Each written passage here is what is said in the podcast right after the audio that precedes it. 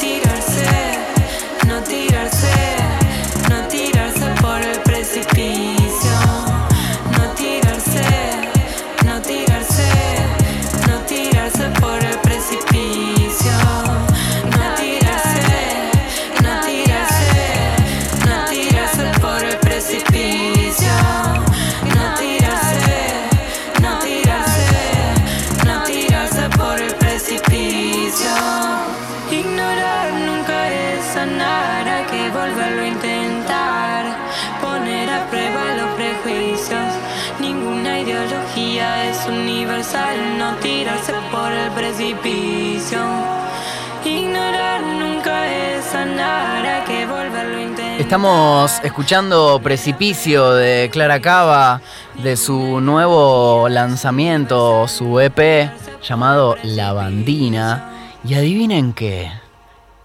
Estamos conectados con ella y con Moira Mema, bienvenidas. Hola, hola. ¿Qué tal? ¿Cómo andáis? Muy bien. ¿Ustedes cómo andan? Muy tranqui, muy tranqui. Acá de, de cuarentena como siempre. Y mm, Como bueno, siempre, como toda la historia. como siempre y como hace tantos meses, eh, ¿cómo, ¿cómo venís recibiendo el lanzamiento de tu EP? Bien, tuve un feedback muy lindo. Fue algo así armado en, en estos últimos dos meses, como medio improvisado.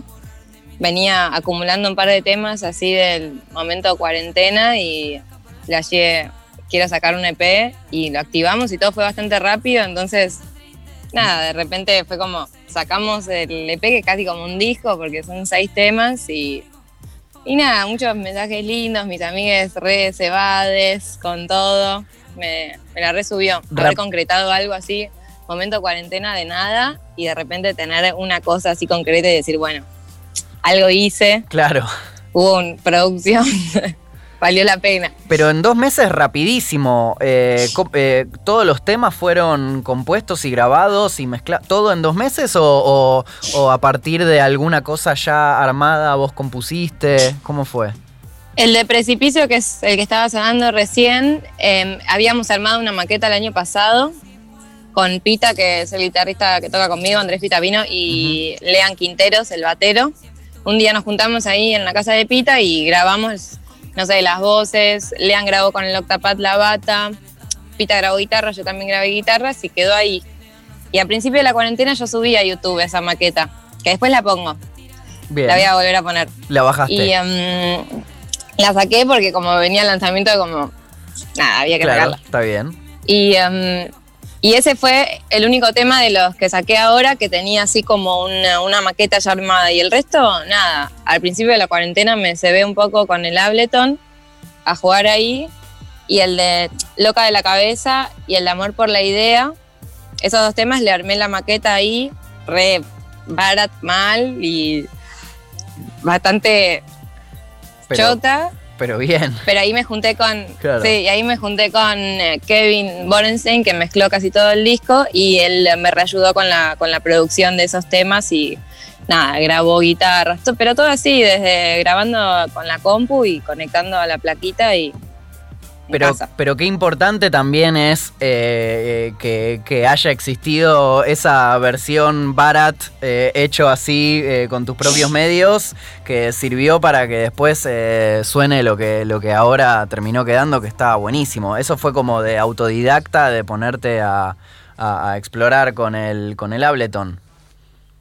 Sí, pasa que, el, no sé, el primer mes de cuarentena fue muy como, siento que para todos es bastante introspectivo y cerrado completo, como de, por ahí hablabas con alguien, pero nada más por celu o lo que fuera, y tuve muchas noches así de, me dormía a las 7 de la mañana como en medio un delirio así, y me ponía con la compu a flashear y videitos de YouTube o lo que fuera, pero lo único que necesitaba en realidad era poder grabar, porque conectar el mic, poner rec, armar por ahí alguna basecita con el controlador, re simple. Tenía un, um, un microcore que me lo prestó un amigo que es un pianito re lindo, como un cinte, y grabando acordes y Uy, te dejamos de escuchar. A ver, hola, hola. Se cortó un poquito.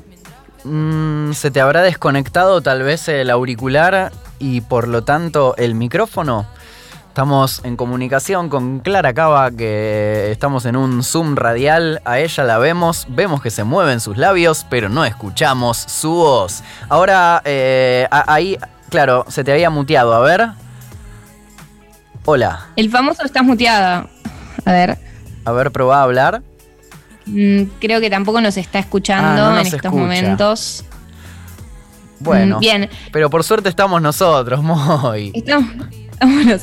Yo, para, hay algo que es medio un lobby esto de que quiero que ya salga el- la sesión en vivo que hicimos con Clara de octubre en casa. eh, de octubre en vivo, perdón, octubre en casa es lo que estamos haciendo ahora, pero en octubre en vivo hicimos en, en Caras y Caretas un hermoso, hermoso, hermoso, un hermoso salón en donde se- fue una live session muy buena y que todavía no se publicó. Entonces, alta, alta manija de que se publique ya esa sesión en vivo que, que hizo Clara. Ahí está Faculos gestionando, haciendo la producción para que se logre finalmente eh, que salga en YouTube el octubre en vivo de la mano de Clara Cava que la rompió. Y además, a ver, ahí estamos para ver si se, si se puede lograr. Ahí, ahí, ahí. claro Ahí que sí. Ahora ustedes me escuchan. Perfecto. Sí. Ahí está. No sé qué pasó. Excelente. un- un- Algo sucedió, pero no sé qué. Para, para los oyentes que están escuchando, recién es como que vivimos un paso de comedia en donde era como mirándonos diciendo ¡No se escucha! en, en señas. Y yo tipo, sí, octubre. Yo los veía a ustedes hablar así, no escuchaba nada, no sabía completar. Bueno, en conclusión, no me llevo muy bien con el mundo así virtual. Pero eh, a pesar de todo, te viste tus tutoriales y aprendiste a usar un, un software que te permitió sacar este EP en dos meses y, y la rompiste porque suena hermoso. Y además también sacaste con, con todos los temas, eh, hiciste videos, unos videos desde tu casa. ¿Cómo fue la realización de eso?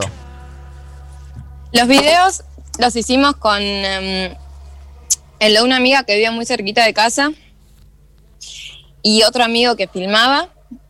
Y nada, los hicimos en un toque porque en realidad viste que en, em, era para principalmente para los Canva de Spotify, que son Claro. 8 segundos nomás. Entonces armamos así algunas escenas de mm, todas distintos flashes con la lavandina, medio lokis de, bueno, uno lavándome la cara con la lavandina, obvio que no era lavandina, Claro. otro tomándome No una le- copita, así como Mm. toda esa cosa de la dualidad entre la, la limpieza y la destrucción. Claro. Como la lavandina te limpia, pero no te vas a limpiar la cara con eso porque se te va a derretir la cara. O tomarte la copita, o el tender de ropa, que nos pusimos a desteñir ropa y nada, no, lo- con lo que más me copé fue con eso, destiniendo ropa y armando outfits nuevos de ropa vieja que ya no la quería más. Y La- estuvo bueno. La lavandina tiene eso, que te genera mucho, mucho respeto y, y miedo a la hora de manipularla, porque te puede arruinar una, una prenda, pero a la vez te puede Sí. embellecer eh, una prenda vieja y, y volvértela nueva. Y sacaste como toda una línea de, de- de ropa, ¿no? Sacamos la línea Mm. de ropa clara acá. No, hicimos el. Toda la ropa que tengo ahora acá siento que está toda con manchas de lavandina. Claro, por claro. haber estado jugando con eso. Y, y nada, flasheamos sacar unas remeras que conseguimos, que compramos así negras, las desteñimos y después en la un amigo que tiene para, para um, Hacer serigrafía. estampar con serigrafía.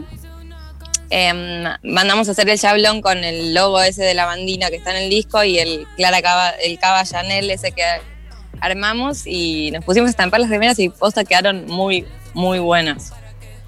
Muy Em, cancheras. ¿Cómo, ¿Cómo fue esto de que salga con el sello de la nueva generación? ¿Cómo, cómo fue eso? Bueno, ellos ya querían sacar algo, lo estaban armando, armar, arrancaron a armarlo en la cuarentena, ¿no? lo que es el sello.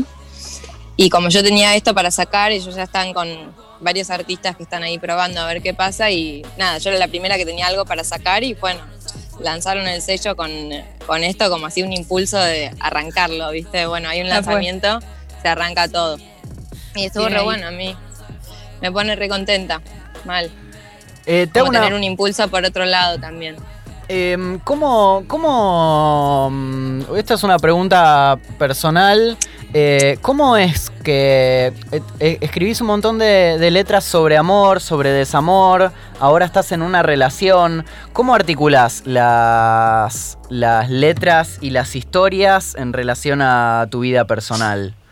Te- como de, de manera despreocupada, tal vez escribís sobre un ex, hay como una, una frase como muy eh, así dolorosa que es, no me acuerdo textual, pero te, te escribí una canción y ni la escuchaste. Como, ¿Cómo, cómo llevas eh, la, la ficción o realidad escrita de la música con, con la vida de Clara Cava, Para mí persona todo, real? para mí es, es realidad todo.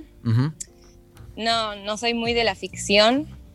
De repente me gustaría, pero no, no me sale tan fluido como escribir cosas reales. Y justo ese tema que decís, que es Timbero, que la producción es de Justo Fernández, em, era de una conversación con una amiga. O sea, es historia de una amiga. Ujú. Y yo hablando con ella fue como, che, salieron un par de frases y fue, che, la voy a hacer canción y me la Ah. puse a escribir. Entonces era ahí. Y después ponerle caer así, era un. um, que también la producción es de Justo, que canta Laura Margado en el estribo. Era, en la cuarentena me puse a revisar así textos viejos y cosas que tenía escritos en las notas del celu y qué sé yo, y encontré eso, que era de algo re viejo mal, y sentí como una necesidad así de, de terminar de cerrar esa cosa de, de relación tóxica y, mm, y dolor y recuerdos feos, no sé qué, y nada, dije, bueno, quiero hacer una canción para cerrar con esto y nada, fue una forma de sanar. Por eso también todo el concepto de la bandina y de la limpieza y de arrancar de cero y generar algo nuevo, como surgió en medio de todos estos temas que fueron como, bueno, con a mi amiga esta, hagamos un tema con esto que te pasa, con el texto de este viejo que tenía, que lo sentía re dolido cuando lo leí, hacer una canción que terminó, va, para mí creo que es mi preferida del, del EP, la de Caer Así. Y, mm, y nada, y así con todas. Después la de Precipicio era una algo que yo había escrito antes, que nunca le había encontrado mucho sentido, porque a veces me pasa eso, escribo algo como en un vómito de cosas y no, no me siento tan identificada en el momento y queda ahí. Y, y nada, después lo agarré y dije, no, ahora tiene mucho sentido esto, ahora quiero sacar este tema que por ahí era más viejo, ¿entendés? Va pasando eso. Y, y le das como cierta. mm, eh, cierto estatus de, de acto psicomágico, por decirle de alguna manera, esto de voy a escribir una canción para sanar, voy a escribir una canción para dejar atrás esta relación tóxica. Como que lo pensás también tu música desde ese lugar. No siempre, pero en particular con ese tema sí. Hmm. No sé, como que hay cosas que pensás que, que pasan de largo y que no te marcan y de repente te das cuenta después de unos años que no sé, que seguís soñando cosas o, o incluso como pesadillas o, o malos recuerdos o inseguridades en algunas situaciones que te das cuenta de que vienen de ahí y, Y ahí sí lo resentí como, bueno, esto me está resirviendo como para, para sacar estas cosas que me pasan y cuando las saco y se convierte en canción ya como deja de ser mío y ya Claro. está. Y lo puedo ver de afuera. Y, Timbero, la- eh, el, el concepto Timbero también estaba eh, eh, en ese chat, lo sacás ahí, también es como un- una canción que rompe con todo y como muy, muy del trap. ¿Cómo, cómo la sentís, Timbero? Bueno, de la letra sí era como hablando de que nada, lo que le pasaba a mi amiga era un jugador total lo que le estaba haciendo. Y era que al final él como quería algo con ella, pero después no, entonces esa cosa como del juego de que, que entras en esa y no podés salir, pero al mismo tiempo estás destruyendo algo. Y fue más o menos ese concepto y la frase puntual que estaba en la conversación era la de te tenés que distraer con otras cosas hasta que te distraes lo suficiente como para que cuando no estás distraída tampoco pensás en eso. En otro lado está la mente, menos fuerte es la caída. Como soltar esas cosas, distraerte y después, nada, ya no te importan. Cuando son temas así. Y después lo de la base esta, en realidad cuando yo había hecho la maqueta de Loca por la cabeza, Loca de la cabeza, se la mandé a Justo y Justo me contestó con una base así como retrapera. Y le dije, como no, esto para mí, para Loca de la cabeza no va, pero usémoslo para otra cosa. Y quedó ahí bollando y cuando salió esta letra me puse el tema ese, eh, la base esta que me había mandado de Timbero, que todavía no era nada, y la canté arriba y se la mandé a Justo y nada, salió en un toque, en una semana lo hicimos. Y bueno, esto es algo todo muy reciente y, y con un sello nuevo. Eh, ¿Tenés eh, alguna expectativa de cosas que pasen a partir de ahora? De estar con el sello eh, de, ay, de la nueva La nueva generación. generación. eh, con este disco nuevo, pensando ya cosas a futuro. ¿Alguna idea o deseo de cosas que pasen? Siento que, nada, por el lado que me gusta es porque da como una visibilidad un poco más amplia a la que puedo llegar yo sola. Ujú. Y em, nada, ahora en septiembre, fines de septiembre, vamos a sacar otro tema que sería como un adelanto del disco, porque a principio de año grabé un disco en, en Mendoza que quedó ahí frisado cuando arrancó la cuarentena. O sea, yo volví, de, fuimos 10 días a Mendoza y volví, a los 3 días fue la cuarentena total. Y todo lo que habíamos hecho en esos 10 días de intensidad total quedó ahí, en el freezer, hasta hace tipo uno o dos meses que lo empezamos a reactivar, pero cuando empezamos a reactivarlo, yo me había repuesto con lo de la bandina, entonces para mí todavía siguió frisado. Entonces ahora me lo voy a poner a reactivar, tengo que regrabar algunas voces, qué sé yo, y en noviembre, en teoría, sacamos el disco que sería disco de estudio, como más, más pro. Como mega prolífica, o sea, de, de golpe en, en cuatro o cinco meses, un disco, un EP. Oh, de venir con nada casi o arrancar a sacar. Es que me encanta sacar, como componer temas y eso lo hago un montón y después me frustra por ahí como que queden ahí archivados en un cajón. Por ahí son temas que no, no los seguís tocando ni nada y si vos no, no te acordás de tus canciones, si no las grabaste ni nada, ya es como que desaparecen del Mm. mundo. Y ¿Qué? me gusta mucho grabar por eso. ¿Qué onda esa experiencia en Mendoza? ¿Cómo la pasaste y cómo fue esa experiencia? Estuvo buenísimo, mal. Fue como re mandarme algo que no había hecho nunca, porque nunca había grabado en un estudio. Así como de hacer todo ahí, de que se graben los instrumentos ahí, de grabar las voces, todo. Y además fueron 10 días de instalarnos ahí, nada, estar desde 9 de la mañana hasta las 12 de la noche ahí adentro. wow. Entonces fue muy, muy flashero y me, me gustó mucho. Yo aparte fui para ahí sin conocer a nadie, entonces cuando estaba yendo pensaba, ¿qué si no me caen bien? ¿Qué si, qué si no me siento cómoda o lo que sea? Como que voy a hacer disco horrible si está con esa energía. Y cuando llegué fueron todos muy buena onda. Luca Beguerí es el productor y un buena onda total. Después estaba el hermano que es el joven Breakfast, que tiene unos temas también que están buenísimos. Todo un ambiente muy, muy musical y gente muy capa. Y ahí también te encontraste como, como dirigiendo, digo, eligiendo qué arreglos sí, qué arreglos no, o, o- o- o decidiste delegar, delegárselo a Luca que estaba produciendo. No, era todo como en equipo. Hmm, Lo primero que hicimos fue ponerle a grabar algunos temas yo ya tenía unas maquetas hechas, de dos temas que yo había hecho con, eh, con mi primo, que es Maldito Milo, con quien hicimos Antibiótico, Hmm. que sería el primer EP que saqué. Y con él habíamos armado dos maquetas de dos temas que los llevé para allá y después tenía dos maquetas más. Entonces sobre esas empezamos a grabar ya directamente. Luca es baterista, regrabó las batas. Después había un, tecladista, el Cucha, que la rompía mal y era grabar algunas cosas y era, bueno, no, con este audio no, elijamos otro. Y regrababa ahí, grababa algo, elegíamos una parte así. Y después de los temas que no teníamos nada, fue grabar la guitarra, la voz, y después por ahí volar a la mierda la guitarra esa, y ahí regrabar todo el, el mundo de instrumentos. Pero nada, fue lo que yo me llevé de Mendoza cuando el día que me volví fueron las bajadas de todo eso que habíamos hecho en esos 10 días, y era más mundo banda Claro. como lo que había que hacer a- en este tiempo era elegir qué cosas de todo lo que grabamos quedaban, si había que regrabar otras cosas, si nada, mezclar, meter efectos. Lo que quiero meter es como un poco más de, de flasheada, no sé, porque me divierten y me gustan. Me gusta meter cada tanto autotunes, me gusta meter de repente cosas bizarras o que termine un tema y que arranque otro pegado, como todas esas cositas son las que tenemos que ver ahora. ¿Cuál es, cuál es una, ponele, qué haces en una eh, sesión de flasheadas? Tipo eh, grititos, tipo... prrr, eh, tipo coros improvisados. ¿Qué, qué, qué, es qué son las flasheadas de Clara Cava?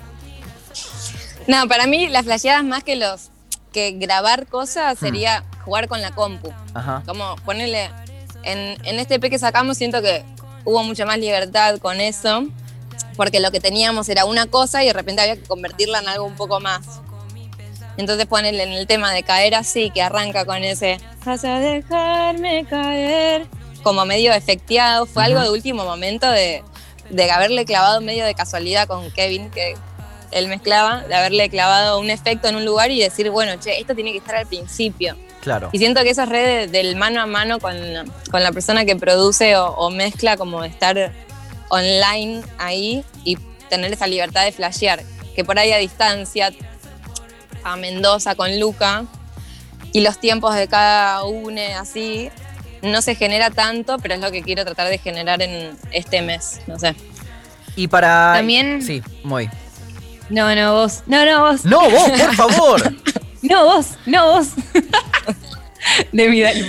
Eh, te quería preguntar por, por tu manija del vivo, tocaste en, en el recital de Billboard, eh, saber si, si ya estás planeando eh, alguna cosa para cuando se pueda o si tenés eh, en vísperas algún show en streaming. Me hubiese gustado mucho ahora con este lanzamiento poder hacer una fecha real, como presentarlo. Pero mm, el- lo de Billboard, ponele, es otro flash, porque eso fue, grabamos una canción, Hmm. la editamos y después la mandamos. Es como que Claro, no tiene nada que ver con tocar en vivo. con la Pero adrenalina. por ahí sí estamos flasheando hacer un streaming. um, si puedo juntarme con mi banda, pasa que todos, nada, Lean, el batero, vive en José C. Paz. Hmm, Eh, Pita, el guitarrista, también vive por ahí. Como estamos re lejos, entonces, nada, hay permisos para juntarte a ensayar y todo, pero no lo estuve pudiendo generar. Entonces, por ahí, si hago un streaming, puede ser algo en versión reducida. Estoy pensando como guitarra, voz y cinte o algo así, pero todavía no tengo nada muy, muy definido. Y mm, también sacaron ahí un single con Juana Rosas, que participaste. ¿Cómo, cómo la conociste? ¿Cómo es laburar con ella? ¿De qué va PES? A Juana la conozco hace un montón de años y de hecho Juana me hace, desde que arranqué a tocar con banda, Juana me hace coros en la banda. Entonces nada, somos re amigas del mundo de la música y me gusta mucho tener una compañera ahí, la resiento mi compañera en esto. y veníamos hace bastante con querer hacer un tema, qué sé yo, y mm, durante la cuarentena eso, mucho ping pong de ideas, de cualquier cosa yo flashear algo y mandarle, ella flashear y mandarme, y lo mismo con los que laburaron en la bandina de Tade Funk mandándome cosas, o Justo Fernández mandándome cosas y yo mandándole también a él, o con Maxi Salles también, que vamos a sacar un tema dentro de poco, que ya lo hicimos. Y bueno, Juana un día me mandó esa idea que tenía y yo le contesté con la letra. Y mm, así grabado con, con esto. Ah, co- con, Con esto es el auricular de- del celular. sí. Y eh, lo armamos ahí y después le regrabé las voces con un micrófono que me prestaron, que fue el que usé para gra- grabar todo lo de la bandina. Y nada, ella hizo casi todo el tema ella, toda la produ, eso, y después fue con Moreu, em, que le hizo como la post-produ y la mezcla, y se elevó, vio la calidad y todo, pero ella también se recebó con el Ableton y eso en estos meses y está haciendo cosas recopadas y la rebanco en su. Y, mm, y el próximo disco, ¿qué, ¿por dónde va? ¿Con qué concepto para vos? Tipo, las letras. Murga y circo. No. De Mendoza. Bueno, justo el- lo de Mendoza, los, lo siento que eran todos temas más del año pasado que de este, o del... Varios temas yo ya los venía tocando con banda, incluso hay uno que se llama Todos los fines de semana, que ya lo venía retocando. Otro que se llama Guitarra, que también lo venía tocando. Otro que se llama Días de Paja, que también lo venía tocando. Entonces es más como una concretar todo eso que venía haciendo. Más algunos otros temas que no los tocaba en vivo, pero también ya los tenía. Entonces no. Hoy lo siento por ahí como que es la Clara un poquito de antes, pero con muchas ganas de lanzarlo y, y- y esa Clara que se concrete y que quede ahí. Ya está, y soltarla. Y que se tiene pero que. los, los- ¿Cómo? No, y que se va a terminar de fusionar con la Clara del presente con todas las cosas que le vayas agregando. Re, además, nada, es en, en algún punto sería la Clara del, del futuro si se puede, porque el level de, mm, de músicos que tocan y, mm, y el- audio y todo eso es mucho mejor de lo que venía haciendo, entonces es como una mezcla ahí que está buena. Pasado, presente y futuro de Clara Cava. Eh, nos vamos a despedir. Eh, ¿con, qué, ¿Con qué tema te gustaría que cerremos esta nota? Eh, me gustaría con eh, caer así. Con caer así, eh, te pido que nos cuentes algo que, que no sepamos sobre el tema, algo que no hayamos hablado. eh, puede ser sobre eh, algo que no haya quedado de la canción, sobre la letra, sobre lo que quieras. Bueno, al principio yo, como les conté, tenía esta letra que había encontrado, pero no tenía el estribillo de vas a dejarme caer. Y yo le había mandado otra idea a Laura, que tenía como la misma, una progresión de acordes parecida. Y ella también me había contestado, me lo había grabado también con los auris del celu. y, mm, y me re se ve mal, me encanta como canta ella. Y, um, y nada, cuando hicimos el tema este con Justo, ahí le mandé y clavó ese, mm, ese estribillo ahí y para mí quedó muy, muy lindo. Hermoso. Me gusta mucho cómo canta. Bueno, muchísimas gracias por tu tiempo, Clara. Gracias, Gracias a Moy. ustedes. Y vayan a meterse al Spotify o a YouTube a escuchar el nuevo EP La Bandina. Síganla en las redes eh, cava.cla. Y ahora nos despedimos con la presentación de Clara Caer así.